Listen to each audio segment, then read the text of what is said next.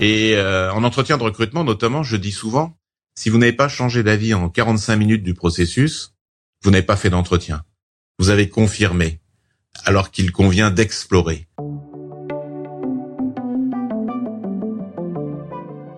Bienvenue dans Experts en la matière, le podcast d'experts et décideurs qui approfondit avec un invité une tendance ou une actualité pour donner matière à penser aux entrepreneurs. Spécialistes, chefs d'entreprise, visionnaires, ils partagent avec nous leurs analyses et n'hésitent pas à porter un regard critique sur le monde qui les entoure. Aujourd'hui, nous recevons Philippe Pierre. Bonjour. Bonjour Margot. Philippe Pierre, vous êtes docteur en sociologie de l'IEP de Paris, consultant et ancien DRH de Total ou encore L'Oréal. Vous êtes également l'auteur d'une dizaine d'ouvrages et de nombreux articles scientifiques sur la sociologie de l'entreprise et les ressources humaines. Nous vous recevons dans cet épisode pour discuter d'un défi croissant pour les entreprises, attirer et garder les talents. D'abord, comment définiriez-vous ce qu'est un talent? Oui, c'est important de, savoir euh, mettre quelques mots, euh, caractériser la notion de talent. Tout le monde a, des compétences, ça c'est certain. Mais pour moi, une personne talentueuse, un talent, euh, a d'abord trois caractéristiques. La première, c'est quelqu'un qui est différent. C'est une personne différente qui nous percute dans nos évidences.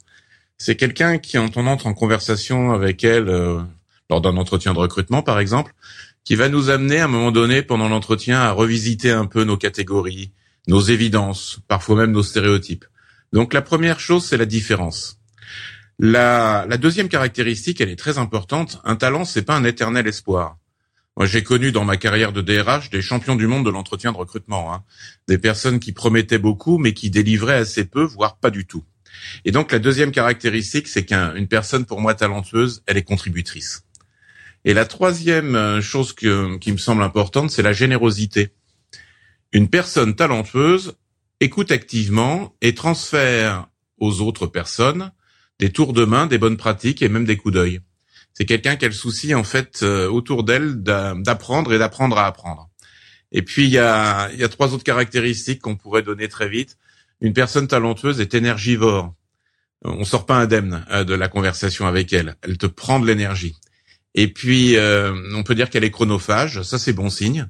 Ça veut dire que pour pour elle, en fait, tu comptes et elle vient te voir en entretien. Euh, elle vient te voir au cours de sa carrière pour avoir des conseils, pour apprendre à apprendre. Et puis, si je m'arrête là, c'est pas la caractéristique d'un talent. Énergivore et chronophage, c'est pas suffisant. Une personne talentueuse est ressourçante c'est quelqu'un qui nous amène à voir nos projets, notre business, notre activité sous un autre angle. Elle nous amène à décaler notre regard et ça, c'est une qualité magnifique. Pénurie des talents, guerre des talents, ce sont des expressions que l'on entend de plus en plus souvent. Comment expliquez-vous cette difficulté croissante des entreprises à trouver ces profils? Je pense qu'on change de modèle culturel. Pendant des années, euh, un bon nombre d'entre nous, nous avons été sur un modèle que j'ai appelé dans mes ouvrages, dans mes interventions, modèle de la loyauté. On donnait énormément euh, du point de vue de l'implication professionnelle, on plaçait au centre de notre vie le travail, l'activité professionnelle. Et en échange, on était sécurisé euh, sur notre destin, sur notre parcours, sur une carrière. Et le contrat psychologique, en fait, c'était donc d'échanger sécurité contre implication forte. Euh, j'ai la grande chance, car euh, on va faire preuve dans notre rencontre d'optimisme de combat, cher au philosophe Michel Serres.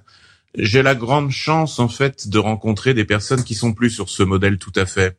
Elles ont plusieurs vies à vivre, professionnelles notamment, en même temps.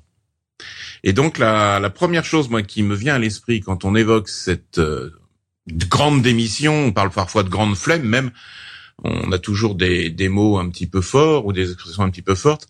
C'est un changement de modèle qui renvoie à un changement de société. Nous sommes en train de passer de la pyramide hiérarchique verticale à une organisation de la société beaucoup plus en réseau, sous l'effet de la technologie, euh, sous l'effet d'un certain nombre de facteurs sociologiques importants, qu'un homme euh, comme Michel Serres, que j'ai cité euh, il y a quelques minutes, à travers son livre C'était mieux avant, qui est une charge contre ceux qu'il appelle les déclinologues, nous invite à penser comme ça de façon un petit peu large il y a euh, sentiment de pénurie de ressources car il y a déficit d'attractivité parfois et surtout il y a obligation de créer un socle commun avec des personnes jeunes et moins jeunes d'ailleurs. Hein.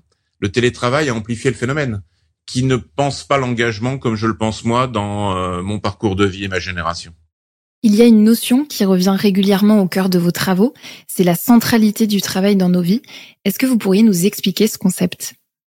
Je fais partie de ces personnes dans leur éducation, leur renforce leur adolescence, qui assez tôt, assez vite ont considéré qu'il y avait trois grands piliers qui ordonnaient nos parcours, euh, la famille, le travail et les amis.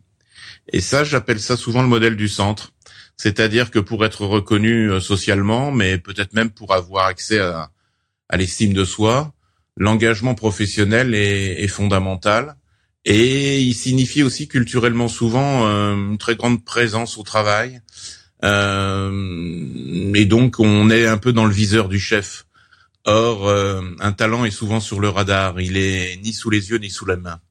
Et donc nous sommes en train de vivre un, un passage du centre à des centres, de la pyramide en quelque sorte à ce que j'appelle aussi dans mes travaux l'archipel, où on a des, des personnes, notamment euh, l'expression des slashers, quelqu'un qui peut être expert comptable lundi, mardi, mercredi, qui va donc euh, demander d'avoir euh, et obtenir d'avoir un contrat à durée indéterminée. Et puis, euh, quand on connaît bien cette personne, on s'aperçoit que le jeudi, euh, elle pratique la sculpture, elle a développé un site internet qui va être un facteur de rémunération. Et ça, c'est le deuxième îlot d'un archipel professionnel. Et puis le vendredi de temps en temps, elle distribue des repas. Cette personne qui est experte comptable, hein, en apparence, elle l'est vraiment, mais elle a en fait différentes facettes euh, à son identité. Elle métamorphose la centralité du travail dans nos vies et elle nous fait passer du centre à des centres. Et ces slashers là, qui ont plusieurs vies à vivre en même temps, me semblent tout à fait intéressants. Ils sont peu nombreux, hein. attention, hein, ils sont pas majoritaires, mais ils vont être un peu signe avant-coureur d'une société en transformation. Et il faut toujours attacher nos pratiques de gestion à des mouvements sociologiques plus amples. Et ce mouvement de la remise en cause de la centralité du travail dans nos vies, du renouveau des formes d'engagement est un, est un mouvement que je m'attache à essayer de comprendre depuis quelques années et qui me semble important. Qu'est-ce que ce phénomène va changer pour les entreprises, pour les recruteurs dans leur rapport aux candidats? Dans certains domaines, on fait face à des personnes qui arrivent en entreprise avec un degré de connaissance supérieur aux gens en place. Hein. Je pense euh, notamment au secteur de l'informatique, à, à, certains domaines euh, où on agit en petite communauté choisie. Et donc ça, c'est quand même une des premières fois dans l'histoire du travail que des personnes arrivent avec des compétences techniques parfois supérieures aux gens en place. Et donc ce que ça va changer pour moi, c'est, si je devais le dire d'un mot, c'est une nécessité de trouver en tant que manager une posture d'étonnement volontaire. Quand on fait face à quelqu'un de talentueux, quand on fait face à quelqu'un tout simplement qui euh, a des compétences techniques supérieures aux miennes, on court le risque du complexe de l'imposteur. C'est-à-dire de se dire, ou même parfois de ressentir sans vraiment conscientiser, je sais que je ne sais pas faire, comme elle ou comme lui, mais j'en parle à personne. Et ça, c'est la pire des choses, car on s'enferme en quelque sorte dans un silence ou un mutisme qui va faire que l'entreprise ou l'équipe ne sera pas apprenante. Et donc, ce que ça va changer, ou ce que ça doit changer, c'est quand on fait face à des personnes, et c'est intéressant Margot que vous ayez posé votre première question sur le talent, parce qu'un talent, ça inquiète aussi. Euh, ça me renvoie moi-même à mon incompétence consciente. Le talent fait avec aisance des choses que j'ai du mal à faire. Et donc c'est euh, quelque chose moi qui m'anime aussi beaucoup et qui m'amène à beaucoup réfléchir là-dessus. Un talent, ça se protège. Et donc pour vous répondre, qu'est-ce que ça change? Un, l'étonnement volontaire la nécessité en fait de distancier son regard par rapport à des jeunes et des moins jeunes qui nous semblent un peu étranges. Si vous voulez, on pourrait y revenir. Et la deuxième chose, c'est euh, c'est euh, dépasser en fait ce sentiment d'imposture quand on est manager, tout à fait compréhensible, hein, et euh, passer de la défiance à l'apprenance. Et alors, comment on passe de la défiance à l'apprenance quand on est manager? En créant des espaces de parole libérés en essayant en fait d'appréhender le regard de quelqu'un qui rentre dans notre équipe et qui au bout de, quelques semaines, on, lui fait faire euh, un note, une note ou un rapport d'étonnement, mais pas de façon classique avec des mots qui récompensent souvent les bons élèves, avec des images. C'est beaucoup plus ludique et beaucoup plus fécond. Quelles sont les cinq images qui illustrent ton étonnement depuis qu'on a la chance de t'avoir dans notre équipe? C'est un support à la conversation et c'est euh, un outil pratique qui répond à un principe plus large auquel je crois. Un manager, c'est une personne qui crée volontairement des espaces de parole pour s'entendre dire des choses qu'elle n'a pas nécessairement envie d'entendre. Je suis convaincu absolument de cette posture et je crois en son, en son intérêt en entreprise. Et donc ce que certains jeunes, certains moins jeunes, parce qu'ils ont une autre vision du travail et de l'engagement que moi, m'apportent, c'est une nécessité de s'étonner volontairement, de distancier mon regard et de faire preuve aussi d'une certaine manière d'humilité. Car avoir des gens plus compétents autour de soi, c'est le plus beau des cadeaux dans une vie. Mais ça veut dire aussi savoir, euh, en quelque sorte, euh, ne pas toujours incarner l'autorité verticale, qui souvent un petit peu épuise ou effraie. Vous associez complètement la notion de talent avec celle de différence. Est-ce qu'on a une difficulté particulière à accueillir cette différence? Et si c'est le cas, comment est-ce qu'on peut euh, y remédier? Je vais vous donner une anecdote il y a une quinzaine d'années. Euh, J'étais dans mon bureau et euh, un candidat en marketing, euh, eh bien tout simplement je vais le chercher comme je faisais souvent. Il faut marcher avec un candidat hein, pour mieux connaître la personne. Quand on marche, on passe de la convivialité à l'intimité. C'est plus facile de porter un jugement ensuite parce qu'on a on a distancié notre regard, on a vu la personne sous différents angles. Et donc je vais la chercher, on discute en marchant, et puis je l'accompagne dans mon bureau. Et elle me pose une première question qui m'a amené à, à cette idée de différence. La personne me demande, il y a un peu plus de 15 ans, alors qu'elle venait pour un poste en CDI, contrat à durée indéterminée, Monsieur, est-ce que je dois venir travailler chez vous tous les jours? Alors ça a créé chez moi une forme d'étonnement que j'ai cherché à entretenir, volontaire. Et j'avais répondu à la personne, ici monsieur, on travaille cinq jours sur sept. Le sixième et le septième jour, on réfléchit à ce qu'on fait. Ça n'avait pas, ça n'avait pas créé chez lui de désir agissant. Ça n'avait pas mis la personne en mouvement. Et cinq minutes plus tard, toujours cette thématique de la différence que l'on doit accueillir. Mais c'est pas facile hein, de l'accueillir. Euh, la personne me demande avec un, avec bienveillance, est-ce qu'on, est-ce qu'on s'amuse, monsieur, chez L'Oréal? C'était l'entreprise dans laquelle je travaillais à l'époque. Alors euh, j'ai eu un moment euh, vraiment de, de, respiration assez assez intense et, et j'ai pris conscience d'une chose toute simple mais qui me semble passionnante. J'avais en face de moi quelqu'un qui fonctionnait selon un modèle culturel différent du mien. À cette époque, j'étais peut-être dans le présentéisme, le viseur du chef. Euh, il fallait passer beaucoup de temps pour, euh, d'une certaine manière, être euh, connu, appréhendé, encouragé, promu. Et, et, en face de moi, j'avais quelqu'un qui avait cette, euh, cette perspective de l'archipel. Il était convaincu qu'on pouvait exister en différents mondes, et d'ailleurs, il nous l'a prouvé parce qu'on l'a embauché. Euh, c'est quelqu'un qui était sur le radar. C'était une personne talentueuse, mais au début, on le sait pas. Et donc, la différence, il faut la, il faut même la rechercher. Et euh, en entretien de recrutement, notamment, je dis souvent, si vous n'avez pas changé d'avis en 45 minutes du processus, vous n'avez pas fait d'entretien. Vous avez confirmé alors qu'il convient d'explorer. Ne faites jamais confiance à ce que vous ressentez pendant que vous le ressentez pendant les dix premières minutes de l'entretien. Hein, N'allons pas trop vite en besogne. La, la gestion des talents, c'est aussi une école à la fois d'humilité, d'étonnement volontaire, et c'est aussi une école de la distanciation du regard. Ça, c'est quelque chose auquel je suis très attaché.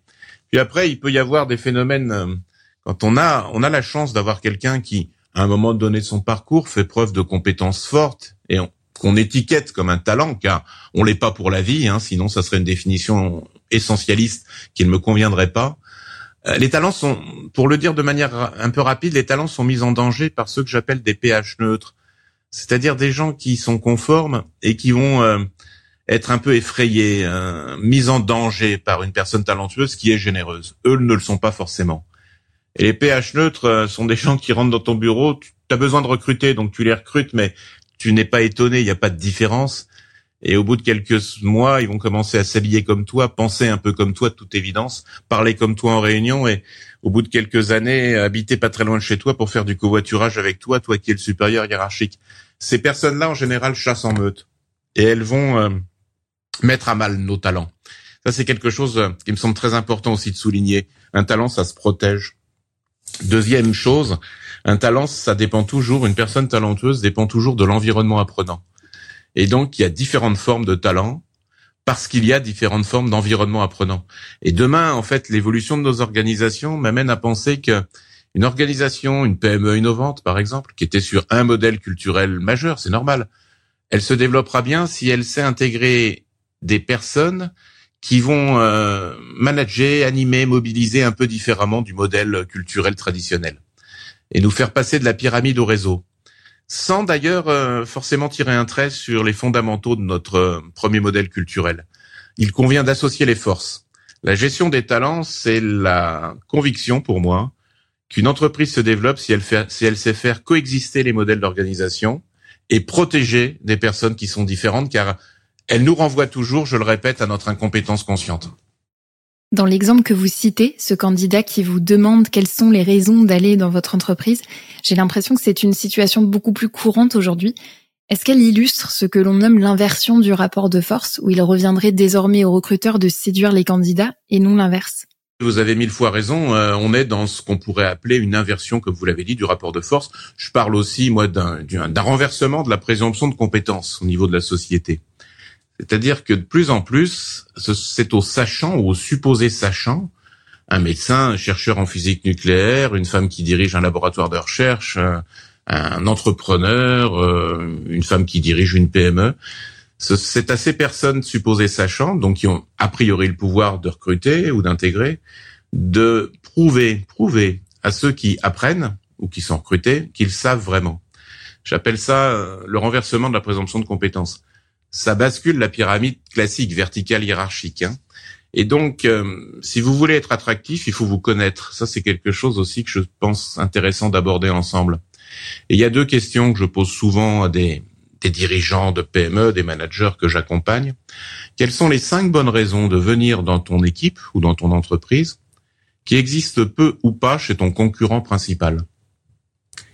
Et puis la deuxième question euh, qui est intéressante de se poser pour soi quand on manage, quand on dirige, mais aussi pour ses équipes, dans un séminaire ouvert, c'est un exercice formidable, où on va croiser nos regards avec des gens qui travaillent avec nous depuis longtemps.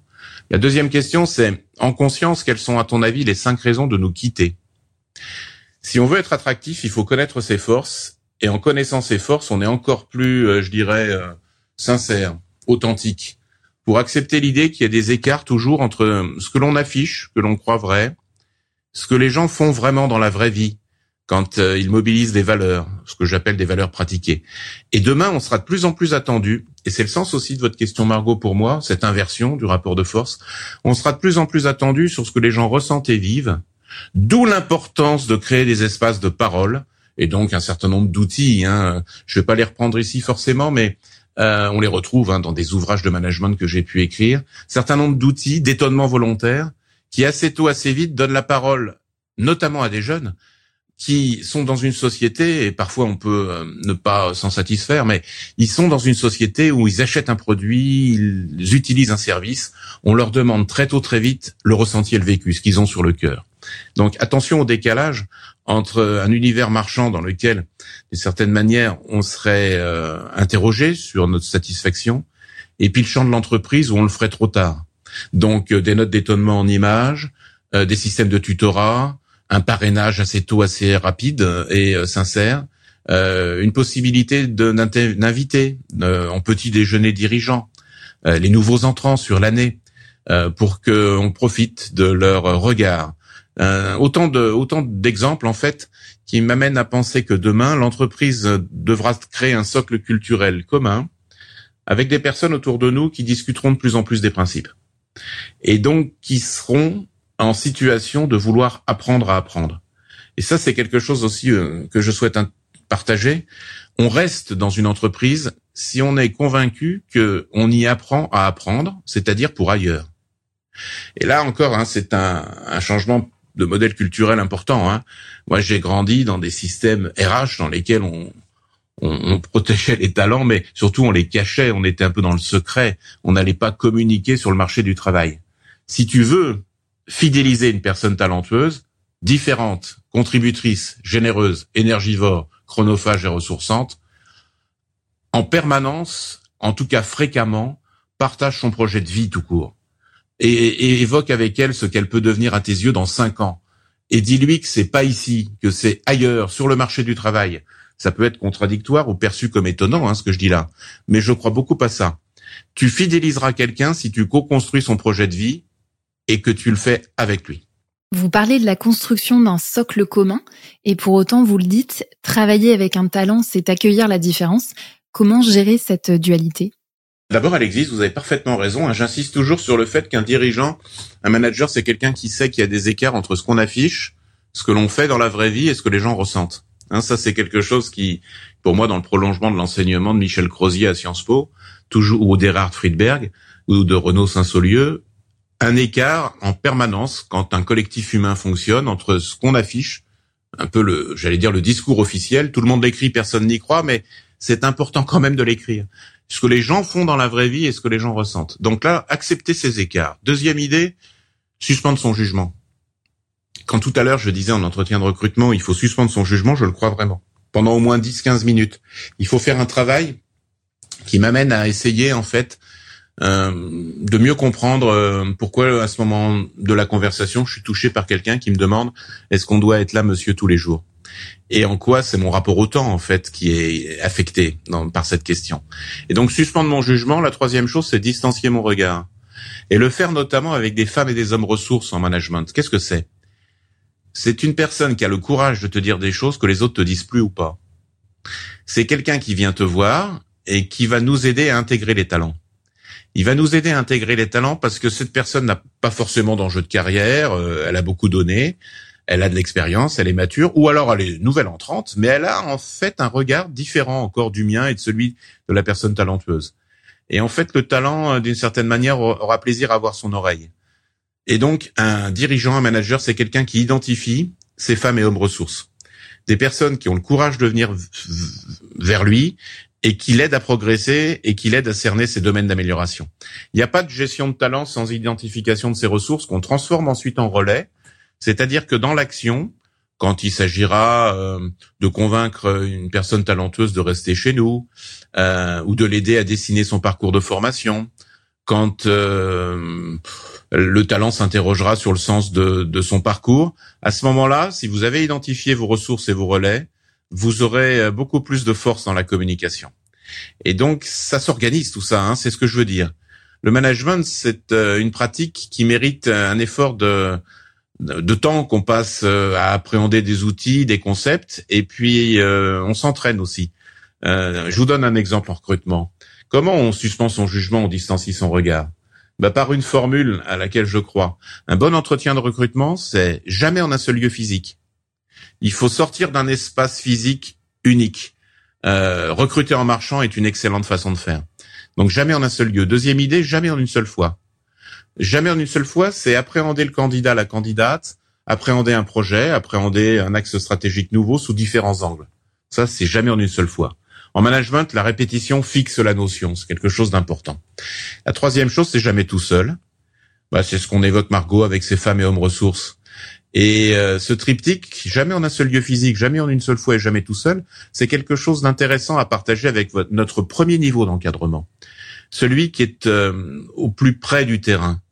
Euh, et qui, en ce moment, en fait, pour différentes raisons, a souvent le sentiment d'être entre le marteau et l'enclume. Des personnes qui ont de moins en moins de temps pour faire, parce que le rythme à leurs yeux s'accélère, et de plus en plus de gens à qui ils doivent expliquer ce qu'ils font. Tableau de bord, critères de mesure, indicateurs de progrès. Pour ces personnes-là, euh, qui parfois sont nommées issues du terrain, c'est très important de leur donner quelques, quelques concepts clés euh, en recrutement, dans l'intégration, quelques outils simples et, euh, et de leur dire qu'en management, je le répète, c'est quelque chose en fait qui s'appréhende et qui doit être sur le temps moyen de de l'action. Et donc, euh, bah, c'est une pratique que, que l'on peut acquérir et euh, c'est quelque chose qui crée le pari de la confiance aussi. Hein. Une entreprise apprenante, c'est une entreprise pour moi qui protège les talents, on l'a évoqué un peu ensemble, et donc qui se méfie des gens conformes qui nous amènent très tôt, très vite à l'entre-soi. Une entreprise apprenante, elle forme le premier niveau d'encadrement et elle passe du temps à placer ces personnes méritantes ou courageuses euh, dans des situations apprenantes intéressantes. Et puis, euh, la troisième caractéristique qui me vient, c'est que dans une entreprise apprenante, un dirigeant se connaît il fait un effort en fait de connaissance de ce sur quoi il ne transige pas et euh, en quoi il, il est affecté? Si une personne l'interroge, comme ce jeune m'avait demandé, est-ce qu'on doit être là tous les jours? En fait, sur les, les, grandes variables culturelles de son modèle, de son fonctionnement, qui sont le rapport au temps, le rapport à l'espace physique et, euh, et, le rapport à l'autorité. Et donc, euh, on doit se connaître. Et pour se connaître, il faut accepter l'idée de s'étonner volontairement et, et croiser les regards et donc, pour se connaître aussi, alors au, niveau de l'entreprise, hein, ces deux questions que je, rappelle parce que je les, je les, crois tout à fait fécondes. Les cinq bonnes raisons de venir chez nous qui existent peu ou pas chez notre concurrent principal et les cinq raisons de nous quitter. La rémunération, les possibilités d'évolution et de formation sont souvent citées comme des facteurs d'attractivité. Pour les PME ou les startups qui ne disposent pas forcément des mêmes moyens que les grandes entreprises, est-ce qu'il y a des leviers, peut-être euh, plus immatériels, à actionner? La première chose, euh, si je prends par exemple la formation, euh, il y, a, des choses en fait qu'elles peuvent faire déjà elles-mêmes en associant les forces. C'est-à-dire, on a la chance d'avoir un ancien chez nous qui connaît bien le métier, euh, de faire en sorte en fait sur euh, une prise de parole euh, dans une réunion ou une séquence de formation, de dire à cet ancien, bah écoute, la prochaine fois, tu présenteras ton projet avec un jeune qui vient d'arriver.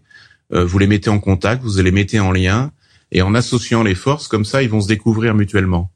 Et il peut arriver que le jeune ait une aisance technologique supérieur à l'ancien et que l'ancien connaisse bien les raisons qui font qu'on réussit chez nous. Et donc, euh, on peut faire des choses, à mon avis, tout à fait riches, euh, sans sans usine à gaz, quoi, sans sans moyens trop importants. Euh, je, vous donne un, deuxième exemple de situation apprenante. Euh, systématiser euh, quand on a des apprentis, notamment. un parcours d'intégration de ces apprentis avec du temps et la nomination d'un maître d'apprentissage, euh, un petit déjeuner avec euh, des dirigeants euh, que l'on fait en deux fois pour donner la parole à tous et pour que chacun se sente à l'aise. Et donc deux fois une heure comme ça. La première fois saisir le regard des nouveaux entrants, la deuxième fois sur un thème. Euh, notamment, ça peut être les cinq bonnes raisons à votre avis de venir chez nous, qui permet comme ça d'actualiser un peu le regard qu'on a sur le fait qu'on est ou pas attractif. Et donc, et puis l'autre chose aussi, c'est penser l'après après. En formation, euh, je le répète, souvent euh, on reste chez nous car on est convaincu qu'ici chez nous, on apprend pour ailleurs. Et donc, euh, au moins une fois dans l'année, passer un, temps pour dessiner avec la personne que, que l'on a dans nos équipes un parcours dans lequel on va lui montrer qu'il y a quelques jours de formation qui correspondent à un savoir-faire à acquérir. Il y a une prise de parole en public et on accompagne la parole euh, dans un BTS, dans un EUT, dans une école. Euh, on, on, cherche à recruter et on, on, va avec elle en transport en commun en voiture pour prendre la parole. Ça fait partie de ces, ces situations apprenantes et donc euh, on va développer comme ça son faire savoir, c'est-à-dire sa capacité à prendre la parole en public, les compétences relationnelles. Et puis on, on lui proposera, imaginons qu'on ait un projet de déménagement. Euh, sur l'année qui vient. On lui proposera de participer au projet et là, on va développer son savoir-faire faire, c'est-à-dire la dimension projet. Et donc, euh, eh bien, écoutez, pour moi, un manager, euh, éventuellement, euh, si l'entreprise possède une, personne en charge de, des ressources humaines, c'est quelqu'un qui prend ce temps pour dessiner l'après-après, embarquer les membres de son équipe dans ces situations apprenantes qui font grandir. Je crois que c'est un, vraiment une instance de fidélisation très forte ce sont des choses qu'on fait pas toujours car euh, bah, on est pris par l'activité, on n'a pas le temps de lever le nez du guidon, mais pour, que ça se réalise d'ailleurs, je crois beaucoup, et notamment des PME innovantes voient ce processus se généraliser, je crois beaucoup à la DRH à temps partagé. Avoir euh, recours une journée ou deux journées au début euh, par mois à quelqu'un qui nous aide à dessiner ses plans de formation, à faire un travail euh, d'identification de nos forces ou de nos faiblesses dans le domaine de la rémunération. Euh, où est-ce qu'on se situe sur le marché Essaye de, recueillir des éléments qui euh, nous aident à, à, prendre nos décisions.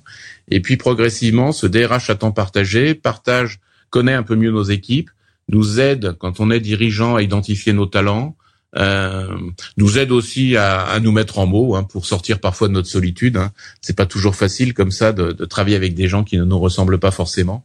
Et ça pour des PME innovantes, vous pour des startups aussi dans leur développement, je crois beaucoup à cette solution. Elle est mobilisée dans certaines régions de France très fortement, elle l'est beaucoup moins dans d'autres. Donc c'est euh, quelque chose que je crois d'important. Et donc là vous voyez on a on a évoqué un peu les situations apprenantes, la formation. Euh, faire un travail de benchmark sur la rémunération, savoir où on se situe. Et puis l'autre chose aussi, c'est euh, utiliser nos anciens, ceux qui nous ont quittés, comme des sources d'information. Et euh, je vais vous donner, Margot, un outil auquel je crois beaucoup, c'est l'entretien de sortie à chaud et à froid. Si vous avez quelqu'un de talentueux qui nous quitte, une semaine et demie, deux semaines avant son départ physique, demandez-lui en fait euh, les trois choses qu'on aurait pu faire pour que ça se passe encore mieux ensemble avec elle ou avec lui. Et idéalement marcher avec cette personne pour recueillir son, son jugement, son évaluation, son avis. Et euh, vous revenez dans votre bureau et à ce moment-là, vous lui fixez rendez-vous dans six mois. Et vous le faites via Skype, Teams, Zoom. Et ça, on le fait jamais en France. Et ça, c'est une technique auquel je crois beaucoup, à laquelle je crois beaucoup. C'est la technique d'entretien de sortie à froid. Et six mois plus tard, la personne est partie à 200 km de chez nous. Euh, vous reposez la question. Quelles sont les trois choses qu'on aurait pu faire pour bien travailler ensemble?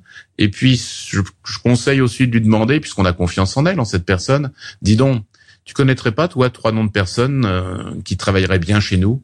Vous élargissiez vos viviers de recrutement et vous recrutez d'une certaine manière euh, en différents temps et en différents, oui, en différents, avec différents interlocuteurs. Et si euh, dans trois ans la personne on a continué d'alimenter l'archipel de relations, de lui demander où elle en était. Elle fera partie comme ça de ces personnes ressources relais qui vont nous aider à redessiner en fait le visage de notre organisation et qui vont être des ambassadeurs. Je crois beaucoup euh, sur cette question de attirer, fidéliser les talents à la force de nos anciens qui deviennent des ambassadeurs. Euh, les faire revenir, soit beaucoup d'entrepreneurs le font, euh, sur des pots de départ, euh, sur des sur des fêtes de fin d'année, aller avec eux sur un salon professionnel alors qu'ils ne sont plus forcément salariés de chez nous, mais on continue d'alimenter la connaissance de leur parcours. Une personne talentueuse, d'ailleurs, nos équipes continuent d'avoir des nouvelles. Donc c'est quelque chose, cet entretien de sortie à chaud et à froid, qui est une technique toute simple en apparence, mais qu'il faut systématiser. Je crois beaucoup, Margot, dans le domaine de la RH, à des choses simples, mais longtemps.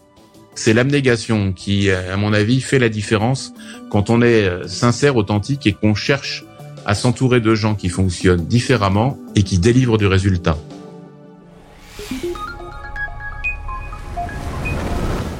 Tous les podcasts de la chaîne Expert et Décideur sont disponibles sur le site expertetdecideur.fr et sur toutes les plateformes d'écoute. N'hésitez pas à vous abonner, à laisser votre commentaire et à liker. La chaîne Expert et Décideur est une production France Défi réalisée par Accrochecom.